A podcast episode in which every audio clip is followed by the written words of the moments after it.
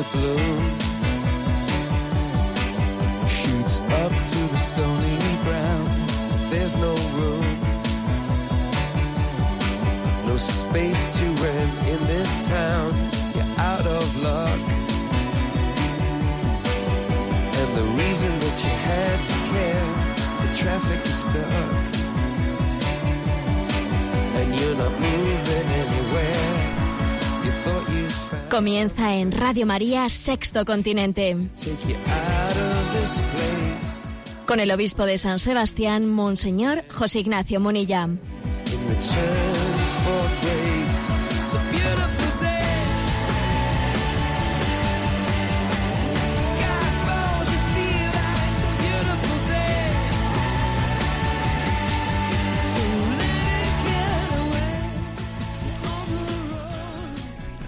Un cordial saludo a todos los oyentes de Radio María. Un día más, con la gracia del Señor, nos disponemos a realizar este programa llamado Sexto Continente que lunes y viernes pues realizamos en directo aquí en Radio María España de 8 a 9 de la mañana en la hora peninsular, una hora antes en las Islas Canarias. Hoy es día 22 de diciembre, ya muy próximos al nacimiento del Señor. Y es también día pues que es muy popular entre nosotros, pues por aquello de la Lotería Nacional, etcétera. Pero en este en esta ocasión pues el día tiene un eco muy especial porque ayer se celebraron las elecciones en la comunidad autónoma de Cataluña. Y creo que también una palabrita desde esa luz que nos da la doctrina social de la Iglesia, debo de decir. Yo publiqué una, un mensaje enviado a las redes 24 horas antes de las, de las elecciones. Y el mensaje que envié a las redes fue el siguiente. En víspera de unas elecciones, no está de más recordar que las votaciones otorgan el poder, pero no la razón. Ese fue el mensaje que envié 24 horas antes. ¿Por qué lo envié 24 horas antes? Pues porque me parecía muy importante decir esto de víspera y no a posteriori. Porque si no parece que dice, bueno, eso lo ha dicho dependiendo de quién ha ganado. No, no, eso lo he dicho sin tener la más mínima idea de quién fuese a ganar. Eso de en víspera de unas elecciones no está de más recordar que las votaciones otorgan el poder pero no la razón. Está dicho ganase quien ganase. ¿Y qué quería decir con ello? Pues quería decir con ello que, que no nos equivoquemos, porque por muy proyectos distintos y antagónicos y enfrentados que, hayan podido, ¿no? Pues per- hayamos podido percibir, en realidad está primando un pensamiento único en nuestra sociedad. Nuestra sociedad camina por un pensamiento único muy configurado por un relativismo que se va convirtiendo en dictadura del relativismo. Y aunque es verdad que hay temas concretos en los cuales hay divergencias, pues muy notables, como, como son, ¿no? Pues los temas que, que- son los que han primado aquí, que son los temas referentes a la, a la identidad, eh, identidad nacional, al tema del soberanismo, etcétera. Por mucho que haya temas que parece que sean una gran divergencia, en realidad no nos equivoquemos. Todo el arco parlamentario, el, el pensamiento cultural, ¿no? va está configurado por un pensamiento único ¿eh? que tiene en el relativismo tiene su, su sustrato filosófico. Por eso creo que es bueno decir esto, ¿eh? es bueno decirlo, porque me parece que, que desde la perspectiva cristiana podemos, debemos marcar la diferencia. Creo que el cristianismo es el que marca la diferencia, el único que puede marcar la diferencia desde ese, al margen de ese pensamiento único. Eso creo que viene bien decirlo de víspera de las elecciones y viene bien decirlo al día siguiente, como es el caso en el que estamos. Bien, encomendamos a nuestra Madre del Cielo y le pedimos, aunque somos críticos, ¿no? Como acabo de serlo, ¿no? Pues con, con ese pensamiento único que configura todo, eh, toda la vida sociopolítica, aunque somos críticos, pero oramos por nuestros gobernantes, oramos por ellos, sí, para que, los dones del Espíritu Santo también les asistan en estos momentos. Bueno, Sexto Continente es un programa que tiene también la característica de interactuar con, con vosotros a través de las redes sociales, a través de la cuenta de Twitter y de Instagram arroba obispo munilla, a través del muro de Facebook que lleva mi nombre personal de José Nace Munilla y una página web en ticonfío.org, que es una página multimedia desde la que tenéis acceso a todos los recursos distintos y en el podcast de Radio María están también a vuestra disposición los programas anteriores, al igual que en el pues que en el canal de iVox Sexto Continente. Bueno, como decía, es 22, 22 de junio. ¿Qué primer tema quiero compartir con vosotros? Bueno, pues quiero compartir un artículo que un servidor ha escrito y que con el que quiero felicitar la Navidad. Si Dios quiere, pues será publicado este fin de semana en la prensa vasca. Y, pero yo quería también tener la primicia con vosotros de compartirlo y comentarlo. ¿eh? Esta felicitación de Navidad, que ¿cómo se me ha ocurrido titularla? Pues mira, pues una cosa muy sencilla. Se me ha ocurrido titularla Jesús sin más, Jesús. ¿eh?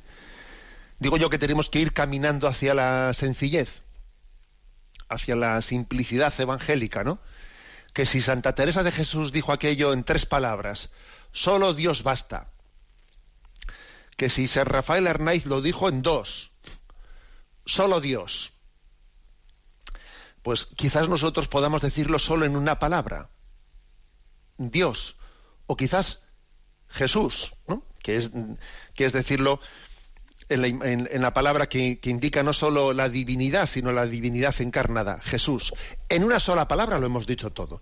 Voy a leer el articulito que, que tiene una extensión eh, sencilla de un folio y medio y luego voy a comentar tres partes del artículo eh, con, con vosotros. Jesús. En los últimos meses, en estos últimos meses, estoy impartiendo un curso sobre el Evangelio de San Juan en nuestro Instituto de Ciencias Religiosas de San Sebastián. En la medida en que vamos avanzando en la lectura y reflexión de los 21 capítulos de este cuarto Evangelio, me voy convenciendo de que el núcleo del Evangelio de Juan lo encontramos sintetizado en uno de los versículos de su prólogo. Vino a su casa y los suyos no lo recibieron, pero a cuantos lo recibieron, les dio poder de ser hijos de Dios a los que creen en su nombre. A la luz de este texto evangélico, podemos preguntarnos dónde se encuentra el quiz del misterio de la Navidad. ¿Dónde se encuentra? En la unión familiar, en la apertura a la ternura y a la compasión como sentimientos que nos humanizan, en la solidaridad para con los desheredados de la tierra, en el compromiso de la construcción de la paz. Obviamente todos estos valores son importantísimos, pero aún así no constituyen por sí mismos la esencia de la Navidad. El corazón de la Navidad es el encuentro de Dios con el hombre en la persona de Jesús de Nazaret. Y por ello, dos mil años después, el reto de la Navidad sigue siendo el de recibir a Jesús, acogerlo en la fe, amarle y no solo admirarle, y disponernos a la transformación del mundo desde la esperanza fundada en su presencia entre nosotros. Insisto, el corazón de la Navidad no se halla en sus numerosos valores morales y espirituales, sino en la iniciativa del amor de Dios que sale a nuestro encuentro en Jesús, al que estamos llamados a acoger en la fe, esperanza y caridad. Benedicto XVI formuló de manera magistral al inicio de su encíclica Deus Caritas Est, Dios es amor, lo que torpemente estoy intentando expresar. Dijo él, no se comienza a ser cristiano por una decisión ética o una gran idea, sino por el encuentro con un acontecimiento, con una persona que da un nuevo horizonte a la vida y por ello una orientación decisiva. Cierro comillas. En efecto, la reducción de la propuesta evangélica a una mera exhortación ética es algo que San Agustín calificaba como el horrendo veneno del cristianismo, que en sus tiempos se presentaba bajo el paraguas del voluntarismo pelagiano y que en nuestros días se suele traducir en un puro pragmatismo. Pero en el fondo, el pragmatismo actual no es más que una reedición de la herejía pelagiana del siglo V. La fe en Jesús queda relegada a algo secundario y el cristianismo es valorado exclusivamente en la medida en que coopera en los retos comunes de la transformación del mundo. El versículo del prólogo del Evangelio de Juan, al cual me estoy refiriendo, vino a su casa y los suyos no lo recibieron, no es una mención aislada, sino que viene acompañado de otros muchos pasajes evangélicos en los que se expresa el dramático dilema entre la acogida o el rechazo a la persona de Jesús. Por cierto, en el lenguaje bíblico, la indiferencia es equiparada al rechazo. ¿eh? El Evangelio de Lucas, por su parte, lo relata así. No había sitio para ellos en la posada. La gran paradoja es que no haya sitio en el mundo para el Salvador del mundo. En Mateo 8:20 leemos, las zorras tienen madrigueras y los pájaros nidos, pero el Hijo del Hombre no tiene dónde reclinar la cabeza. De forma muy gráfica, Jesús nació fuera de la ciudad y murió fuera de las murallas. Como se nos dice en Hebreos 13:12, Jesús murió fuera de la puerta. Es sumamente elocuente que María tuviese que colocar a su hijo en un pesebre, lugar reservado para alimentar a, las, a los animales. Este detalle fue el que inspiró a San Francisco de Asís a integrar el buey y el asno como parte de los personajes del Belén, visualizándolo de esta forma, perdón, visualizando de esta forma la profecía de Isaías en la que abordaba una vez más el misterio del rechazo hacia el enviado de Dios. Dice así Isaías 1.3. El buey conoce a su amo y el asno el pesebre de su dueño. Sin embargo, Israel no me conoce, mi pueblo no comprende. Hasta ahí la cita de Isaías. Por muy bella que parezca esta expresión literaria, en ella se nos dirige un severo reproche por motivo de nuestra insensibilidad ante los dones de Dios. Expresa una recriminación en la que se sugiere que somos más burros que los burros. Pues bien, ¿cómo explicar este rechazo tan reseñado en los Evangelios y que obviamente continúa en nuestros días? ¿Cómo entender nuestra tendencia a morder la mano que nos quiere dar de comer? ¿Acaso a nosotros nos ocurre algo similar a esos animales heridos que atacan a quien se acerca a socorrerles? Porque no son capaces de distinguir entre quien les ha herido y quien quiere curarles. ¿Acaso una parte de la explicación la podamos encontrar en nuestra falta de confianza, generada por una acumulación de decepciones que dificultan en gran medida la fe en la gratuidad del amor de Dios? Por cierto, tuve ocasión de asistir recientemente al estreno de una bellísima película animada que se está proyectando estas Navidades. Se armó el Belén, es el título. Es fácil reconocer en el personaje principal del film, un burrito llamado Bo, el retrato de una humanidad herida que en medio de sus sufrimientos sueña con ser rescatada, pero a la que le cuesta descubrir y reconocer que Jesús es el cumplimiento de su anhelo de libertad y plenitud. Me parece a mí que ese burrito nos retrata a todos de forma magistral. Os deseo una feliz Navidad y un próspero y santo año nuevo. Os deseo lo mejor, es decir, que en ese tiempo navideño acojáis a Jesús en vuestro corazón, de forma que podamos exclamar con el evangelista Juan, nosotros hemos conocido el amor que Dios nos tiene y hemos creído en él. Primera carta de Juan, capítulo cuarto, versículo 16.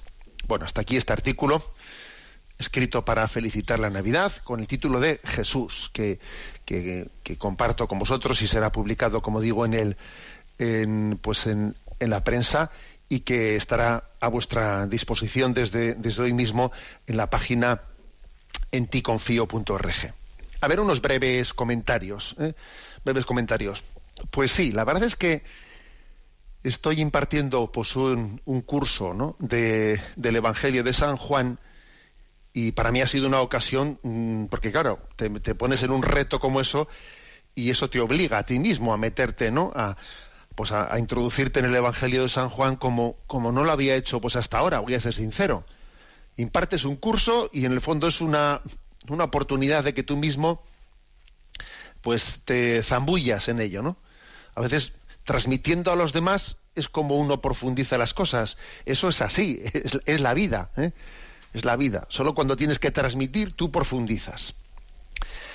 Bueno, pues digo que sea, explicando ese curso del Evangelio de San Juan, pues la verdad es que por un lado y por el otro lado es reiterado y reiterado, ¿no?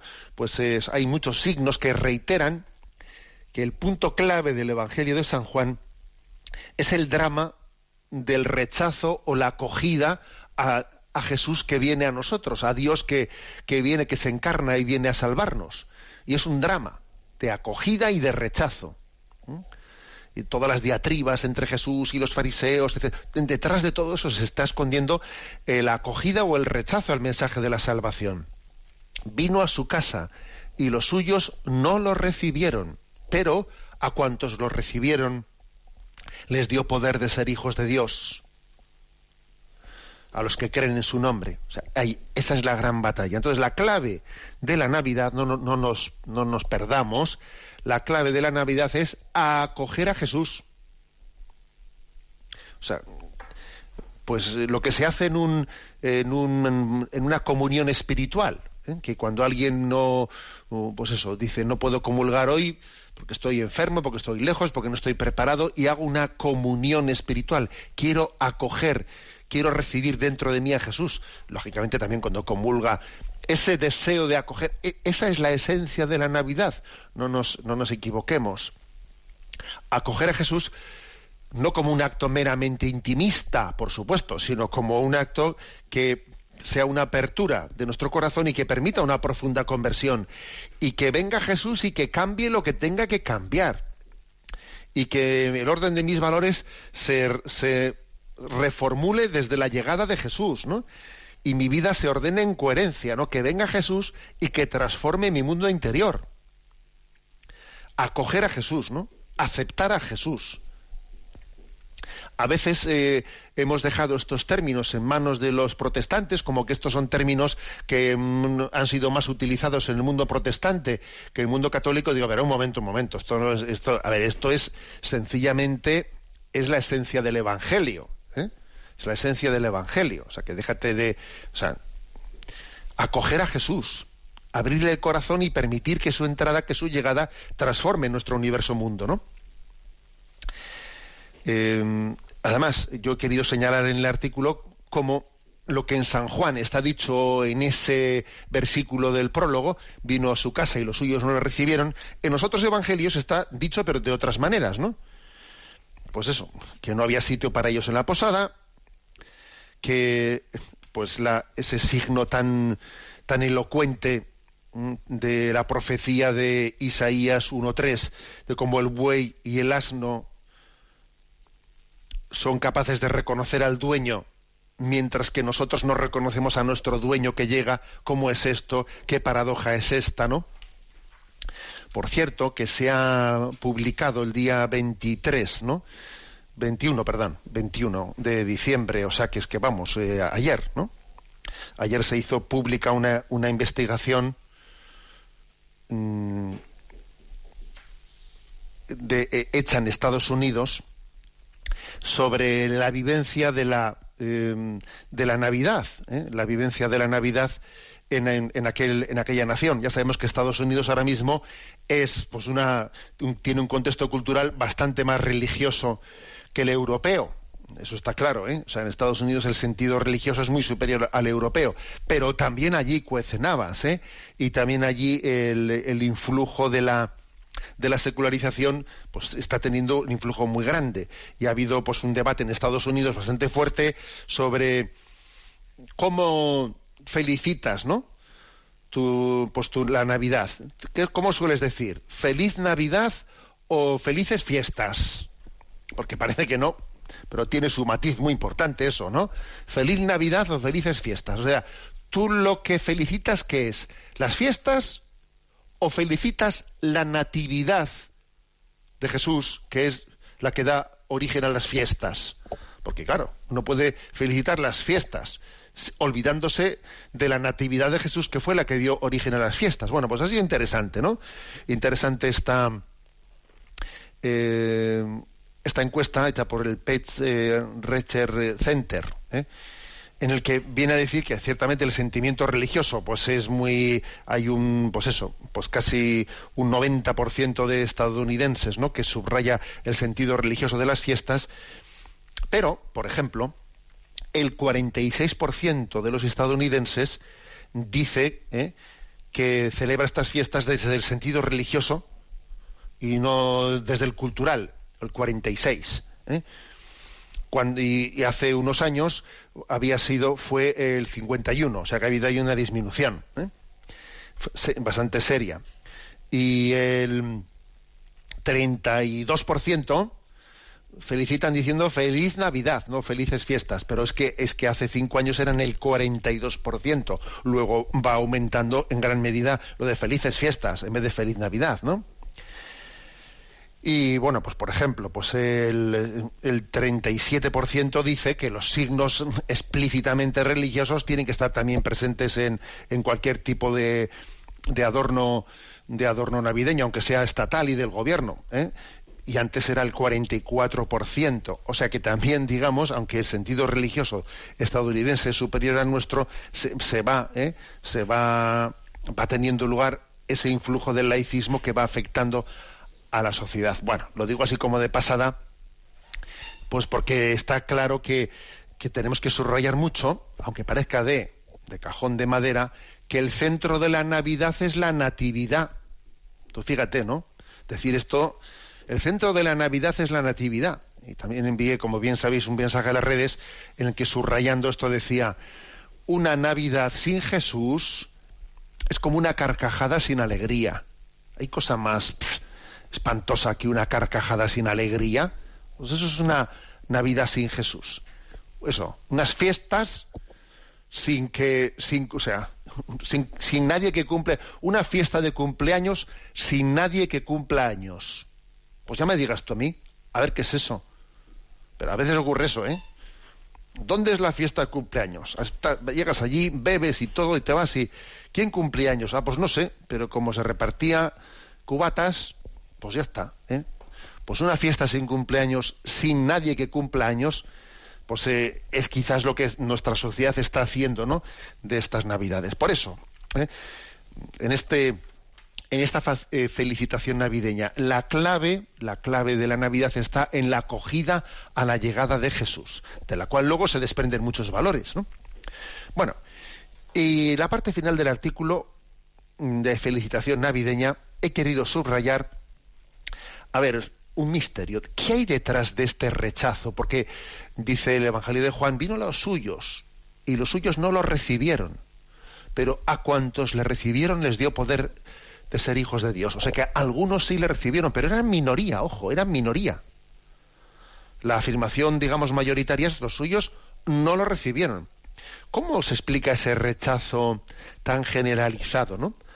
A esa llegada de Jesús, entonces y ahora, dos mil años después, ¿cómo se explica? Yo he puesto aquí, ¿cómo se explica nuestra tendencia a morder la mano que, que te quiere dar de comer? Porque, oye, a que te quiere dar de comer, ¿cómo le muerdes la mano y se me ocurrió poner ese ejemplo, ¿no? Es que a veces, fíjate tú, es curioso que somos como esos animales heridos que atacan a quienes quieren socorrerles, porque no somos capaces de distinguir entre quien me ha herido y quien viene a socorrerme. Y resulta que atacas a quien viene a socorrerte, en vez de haber atacado a quien te ha herido. Eh, así nos pasa a nosotros, ¿no? Como que hemos, nos hemos sentido maltratados, y entonces, como te, has sentido maltratado, has recibido, pues eso, como ese perrito que, o ese gatito que ha ido a comer y cada vez que iba a comer le, eh, ponían el plato con, con, alguna, eh, con algún alimento atractivo y cada vez que se acercaba a comer, venga, pues escobazo, escobazo, escobazo. Entonces ya no se fía de alguien que le ofrezca algo bueno, porque dice, detrás de alguien que me ofrezca algo bueno va a venir un escobazo, porque esa ha sido mi vida, que no me he podido fiar de nadie. Quizás, quizás sea eso lo que nos ocurra, ¿eh? que tenemos una desconfianza hacia el amor gratuito. Y eso explica ese rechazo, ¿no? Y tenemos que aprender a confiar a que, a que caigan nuestros resortes mm, autodefensivos, ¿no? Que, que, son una, que son una desgracia porque nos impiden acoger la salvación que Dios viene a darnos. Bueno, y luego la parte final del artículo felicitación, he hablado de algo que ya hablé en esta casa, pero en esta casa, en este programa, eh, pues que fue de, esa película navideña, esa película animada, se armó el Belén, en la que curiosamente ahí hay un burrito, porque es que la película se acerca al misterio, esa película animada se acerca al, al misterio del Belén desde la figura del burrito, Bo se llama, que tiene, pues eh, no sé, es la imagen de una humanidad herida, esclavizada, esclavizada, también el burrito es esclavizado para trabajar en un molino de viento, ¿no? Y, sueña, y sueña con salir de esa esclavitud, y sueña con una libertad, y sueña, sueña con una plenitud, no estar metido ahí no en una noria, en una noria en la que tira, tira y no tienes un horizonte en tu vida, ¿no? Pero, claro, pero su horizonte eh, pues lo sueña equivocadamente, lo sueña pues en unas vanidades, ¿no? Pues si yo estuviese la, eh, pues si yo fuese un caballo alto y si yo estuviese, ¿no? Pues en la, pues eh, en la escolta, en la escolta real, estuviese en la escolta real, si formase parte, ¿no? De esa élite de gente importante, sueños vanidosos, ¿no? En los cuales buscamos una liberación que, que, no nos van a dar ningún tipo de liberación. Y entonces, un poco el, digamos, la, el hilo conductor de, esa, de ese drama, de, de, esa película se armó el Belén, muy, por, por otra parte, hecha, digo drama, pero también es, tiene pues, un componente humorístico, vamos, grandísimo, ¿no? Hecho para niños también. Bueno, pero finalmente digo que dentro de ese drama y en el que también el humor está presente, finalmente hay como una purificación de, el tipo de liberación que yo soñaba para entender que finalmente es Jesús, es Jesús y nadie más, ¿no? El que me va a dar esa libertad que yo ansiaba. Y la libertad que yo ansiaba va a ser distinta a la que yo había soñado, porque yo había soñado una, eh, había soñado una libertad así absolutamente triunfalista y resulta que la libertad consiste en servir Madre Teresa de Calcuta tiene una, una, expresión muy conocida, ¿no? Que dice, soñé, soñé en ser, en ser libre, ¿no? Serví, y al servir es cuando encontré la libertad. Soñamos en la libertad y es en el servicio y en la entrega cuando, cuando la encontramos. Bueno, pues esta es el, la felicitación navideña, ¿eh?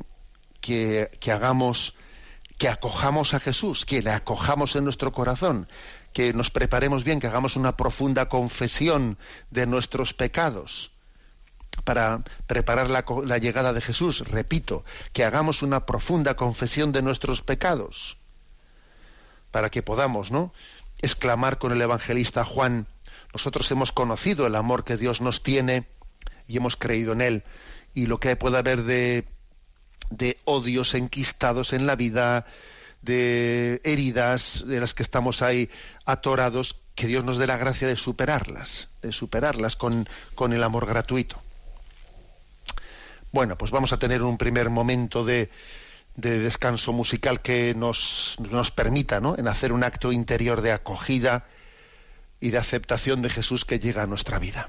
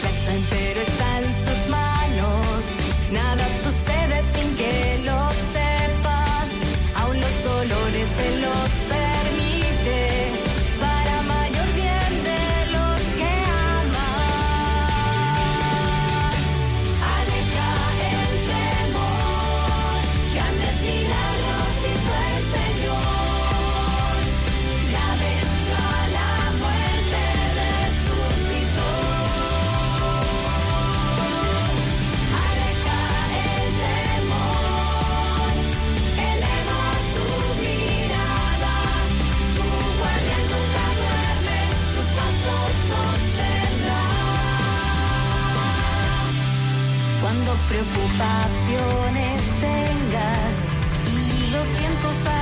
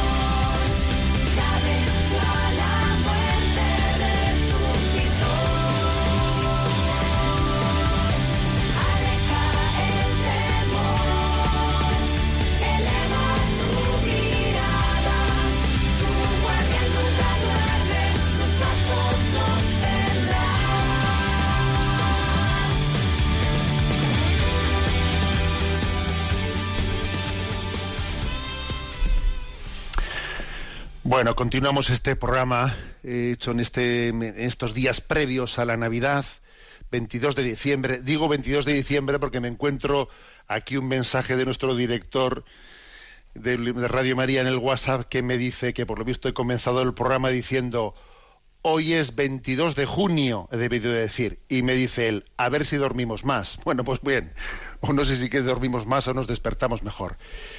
Pero vamos en este día, 22 de diciembre, a comentar, dejamos nuestro hueco para el DOCAT, el punto 21 del DOCAT, con el que terminamos, por cierto, la primera sección.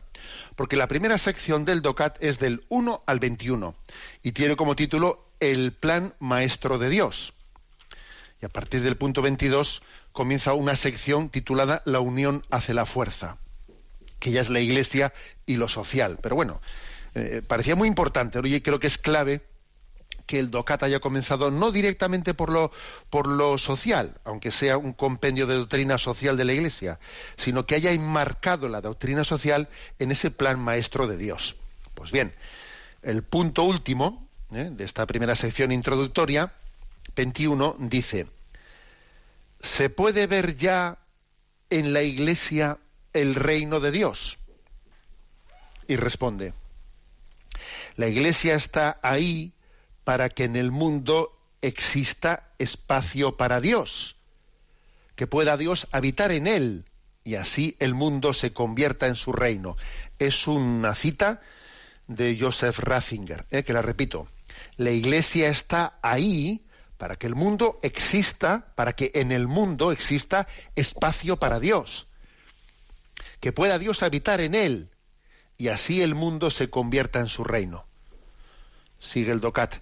En Jesucristo el reino de Dios ha despuntado verdaderamente en el mundo. Ahí donde se hace entrega de los sacramentos, el antiguo mundo de pecado y de muerte se supera y se transforma de raíz. Una nueva creación tiene lugar, el reino de Dios se hace visible. En cambio, si los cristianos no traducen la nueva vida que se les entrega en obras auténticas, los sacramentos se vuelven signos vacíos. No se puede querer recibir la comunión y al mismo tiempo negarle a alguien el pan. Aquí viene una cita de, de fijaros, ¿eh? del que entonces era cardenal Bergoglio, durante las congregaciones generales antes del cónclave para la elección del Papa. O sea, antes de que se inicie el cónclave donde se elige al Papa, suele haber como unas jornadas previas que se llaman, ¿no? Pues las congregaciones generales en las que se juntan todos los cardenales y hablan de cómo ven las cosas, ¿no? Bueno, allí el Papa pronunció las siguientes frases que están aquí recogidas en este punto del DOCAT. Los sacramentos apelan a un amor que esté preparado a salir de sí mismo e ir hacia las periferias, no solo las geográficas, sino también las periferias existenciales, las del misterio del pecado, las del dolor, las de la injusticia, las de la ignorancia y, de, la, y la de la presce- el prescindir religioso, las del pensamiento y las de toda miseria. Esta es la cita del el entonces cardenal Bergoglio. Bueno, vamos a ver, el un breve comentario a este punto 21. ¿Se puede ver ya en la iglesia el reino de Dios? Sí. Reino de Dios e iglesia no coinciden al 100%. ¿eh? El reino de Dios es más amplio que, que la iglesia, pero la iglesia está llamada a hacer presente el reino de Dios en plenitud en este mundo. El reino de Dios eh, se, ha, se, ha, incoado, el reino de Dios estaba ya presente, ¿no? Antes de la, del inicio de la Iglesia, cuando llegó Jesucristo, podemos decir que en Jesucristo llegó la, eh, la plenitud del, del reino de Dios y la Iglesia tiene la encomienda de entregar a Cristo al mundo. De manera que eh, la, la, entrega de Cristo al mundo es el corazón del reino de Dios. Es el corazón del reino de Dios. Luego es verdad que también que esa llegada de Cristo al mundo hace que las semillas del verbo, las semillas de, eh, de Jesucristo vayan más allá que eh, lo que podríamos decir que son los, eh, las fronteras físicas de la Iglesia, porque la Iglesia tiene unas fronteras que van más allá de sus, de sus fronteras físicas. Tiene un influjo en el, que la, en el que el reino de Dios pues, va más allá de la mera pertenencia a la Iglesia por el bautismo. Pero insistamos en esto, es decir, la Iglesia está llamada a hacerle un lugar a Dios en este mundo, está llamada a ser instrumento para que, para que Cristo reine, para que el reino de Dios llegue a, a configurar toda la, toda la sociedad. ¿eh?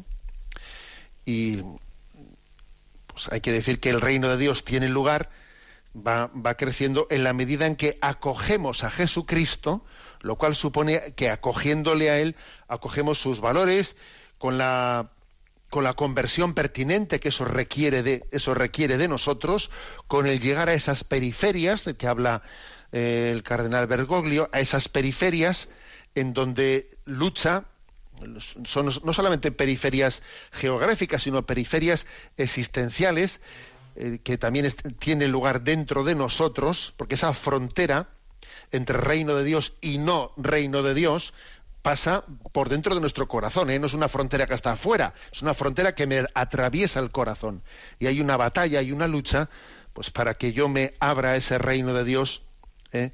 a ese reino de Dios, y para que todo lo que haya de injusticia, de ignorancia, de dolor, de pecado, pues pueda ser eh, habitado por Jesucristo, es decir, redimido. ¿eh? Redimido. Este es el, el, quehacer de la Iglesia. El quehacer de la Iglesia es ser instrumento de Cristo para que el reino de Dios eh, pues, acontezca ya en esta vida, de manera que esta, que esta vida sea la antesala del cielo. Para que el reino de este mundo se vaya asemejando al reino de Dios, en esa gran batalla en la que estamos todos, ¿no? Pues todos introducidos. Bien, hasta ahí, hasta ahí este comentario del punto 21. Quiero elegir una, una noticia que me ha parecido muy bella y que sé que va a pasar desapercibida, aunque vi que ayer el diario El Mundo le, dio eco.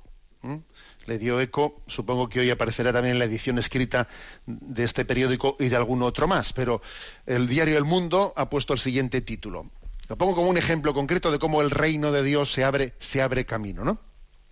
El Obispado de Córdoba premia con 2.000 euros a la universitaria que no aborte, dice el diario El Mundo.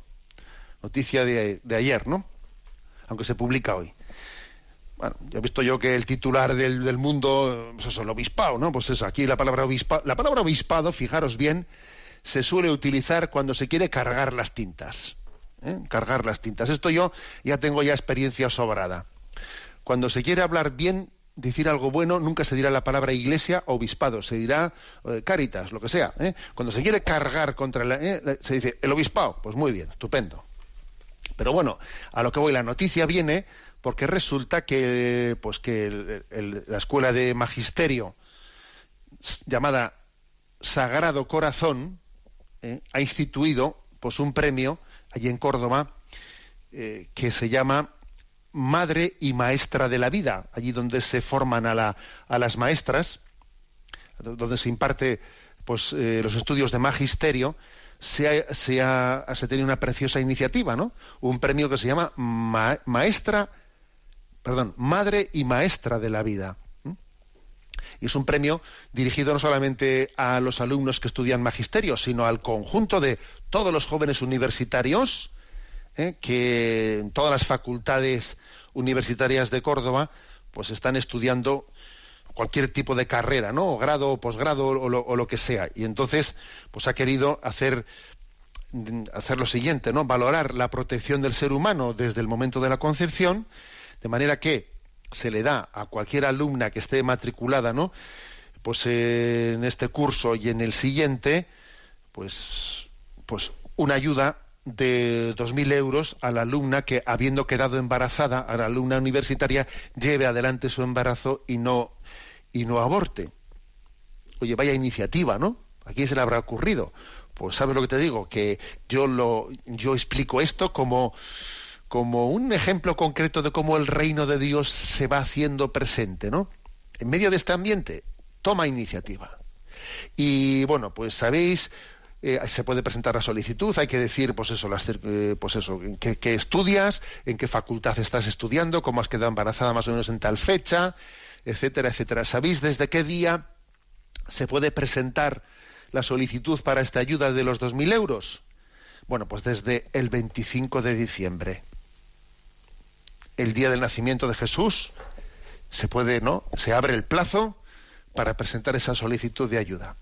Aquí dice el jurado está compuesto por el obispo de Córdoba, el vicario general de la diócesis, el director del centro este de la escuela de magisterio que se llama Sagrado Corazón, su administrador, así como un profesor y un alumno designado por el equipo directivo del centro de, de la escuela de magisterio. Toma iniciativa. Madre y maestra de la vida. 25 de diciembre Jesús nace y con él nacerá alguien más. Alguien que será rescatado. Vete tú a saber que alguien que tuviese una duda, obviamente la vida no, no vale dos mil euros, ¿eh? La vida tiene un valor infinito. Pero ¿quién te dice a ti que en un momento de lucha interior no pueda haber alguien, no, no vea un poco la balanza, no la vea inclinada, ¿no? En un acto de confianza en la vida. ¿Quién te dice a ti que a través de un signo como este, alguna joven que esté luchando y que diga, pero ¿cómo voy a llevar yo adelante este embarazo no si, si, si no voy a tener ayuda por parte de nadie? De repente ve este signo y dice, oye, igual sí que, que Dios me ayudará, igual sí que Dios estará cerca de mí. Veo un signo, ¿no? Una estrella que brilla en Belén. Jesús nace y con él nace también la esperanza de la vida. Hay una anunciación, ¿eh? Se anuncia que hay esperanza. Vamos a tener un pequeño descanso musical en el que escuchemos ¿no? la anunciación de la llegada de Jesús y con él la esperanza al mundo.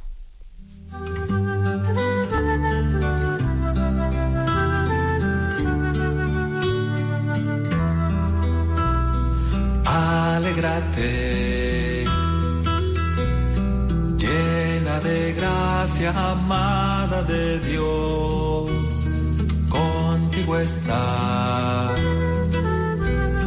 contigo está el Altísimo. Salve María, pues Dios te ha elegido a ti por tu humillación.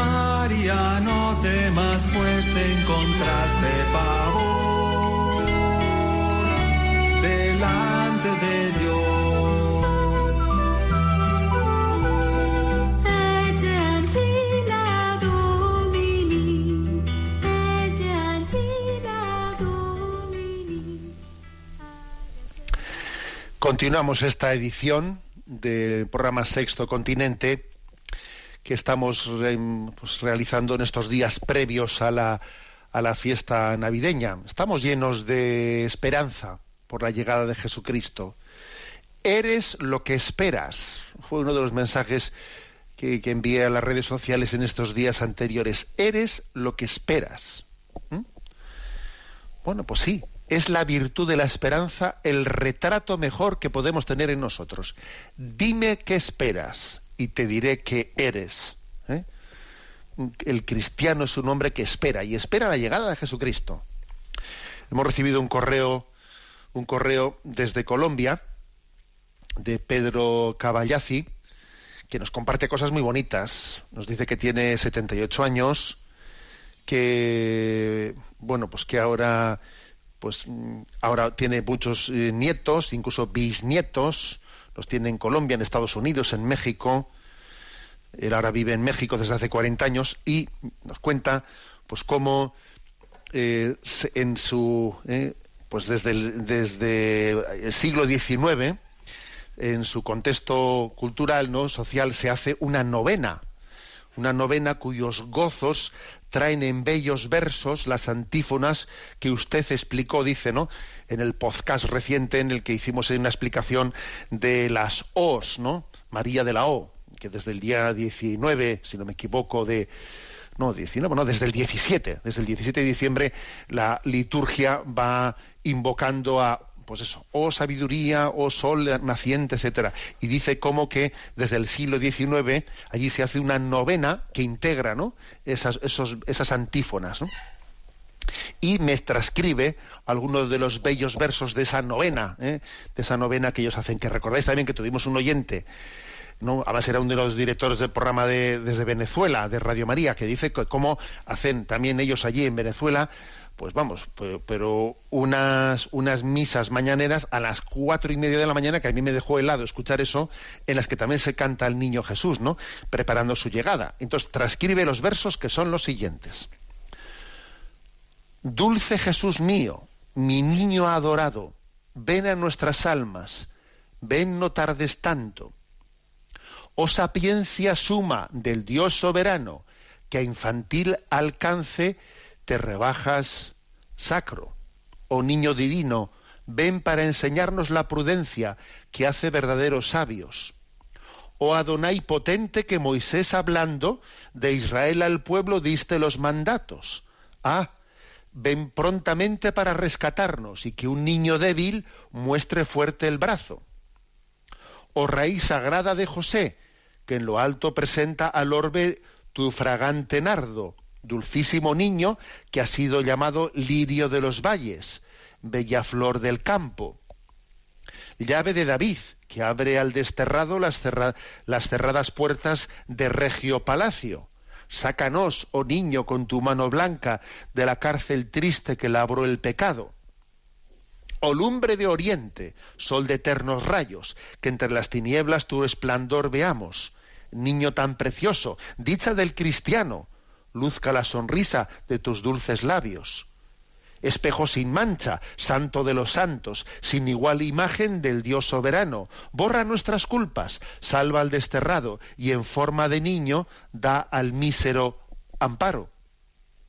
Rey de las naciones, Emmanuel preclaro, de Israel anhelo, pastor del rebaño, niño que apacientas con suave callado, ya la oveja arisca, ya el cordero manso. Ábranse los cielos y llueva de lo alto bienhechor rocío como riego santo. Ven hermoso niño, ven dulce, ven Dios humanado. Luce Dios estrella, brota flor del campo. Ven que ya María previene sus brazos, do su niño vean en tiempo cercanos. Ven que ya José, con anhelo sacro, se dispone a hacerse de tu amor sagrario. Del débil auxilio, del doliente amparo, consuelo del triste, luz del desterrado. Vida de mi vida, mi dueño adorado, mi constante amigo, mi divino hermano.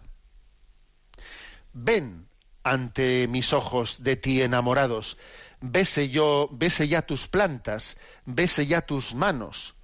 Prosternado en tierra te tiendo los brazos, y aún más que mis frases, te dice mi llanto. Ven, Salvador nuestro, por quien suspiramos, ven a nuestras almas, ven, no tardes tanto. Bueno, pues verdaderamente qué belleza, ¿no? Qué belleza litúrgica tan grande, ¿eh? La que se canta, ¿no? Pues en esa, en esa tradición de Colombia y, agradecemos mucho, ¿no? A nuestro oyente desde ahí que la, que la haya compartido con, con nosotros. Bueno, pues sabéis lo que os digo, que, que, que qué bella es la Iglesia, ¿eh? qué bella es la Iglesia en su cuando cuando cuando quiere ser fiel, ¿no? En su en el seguimiento a Jesucristo. Antes de terminar, quiero recordar que estamos en la campaña de Radio María. Y me parece muy importante que todos nosotros demos ese, ese tirón de ayudar a Radio María para, para su sostenimiento. Radio María es un milagro, repito, Radio María es un milagro y creo que nosotros somos partícipes, ¿no? Somos receptores de ese milagro y también debemos de ser colaboradores de ese milagro. Sé que hoy a las 4 de la tarde está reservado, en el día de hoy, está reservado pues el, eh, pues la campaña específica, porque se suele elegir una hora al día de campaña. Hoy, hoy es a las 4 de la tarde. Con lo cual, todos aquellos a los que os toque la lotería a lo largo de esta mañana, pues a las 4 de la tarde estad muy atentos, ¿eh? fuera de bromas. La mejor lotería que tenemos es la, providencia de Dios que nos, que nos acompaña. Sé que desde las nueve de la, mañana, o sea, en cuanto que termine este programa, los voluntarios están atendiendo los teléfonos pues para eh, acoger donativos, etcétera, y que el teléfono al que podéis llamar para los donativos, para participar desde las nueve de la mañana, es 902 500 518. 902 500 518 bueno, es un, eh, es un regalo muy grande el poder participar de, esta, de este proyecto de, evangelización. Os deseo a todos lo mejor, como he dicho en ese artículo, eh, en ese artículo de felicitación navideña, que por cierto quien quiera acceder a él lo va a tener en la página anticonfío.org, lo tendrá inmediatamente, ¿no? En la sección de artículos. Os deseo lo mejor. Os deseo a Jesús. Y deseo que la llegada de Jesús sea acogida, sea acogida, que le recibamos, que abramos el corazón, que cambiemos lo que tenga que ser cambiado, que pidamos Él que, que derribe muros, que derribe muros, que, que derribe puertas atrancadas, ¿eh? porque el Señor puede hacerlo, puede hacerlo. Si tú le dejas, verás qué bien lo hará. ¿Te parece que hay cosas que son incambiables? Pues no es verdad.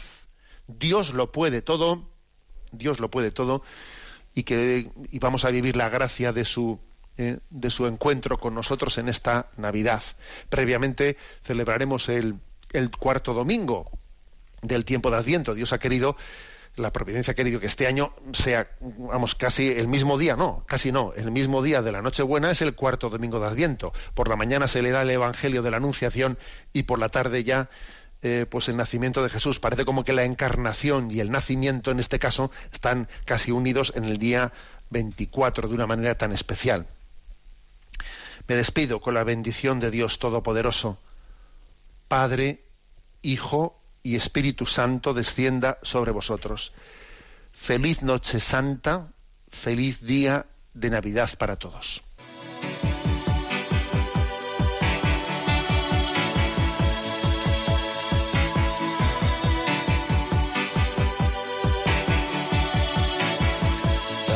Is a balloon,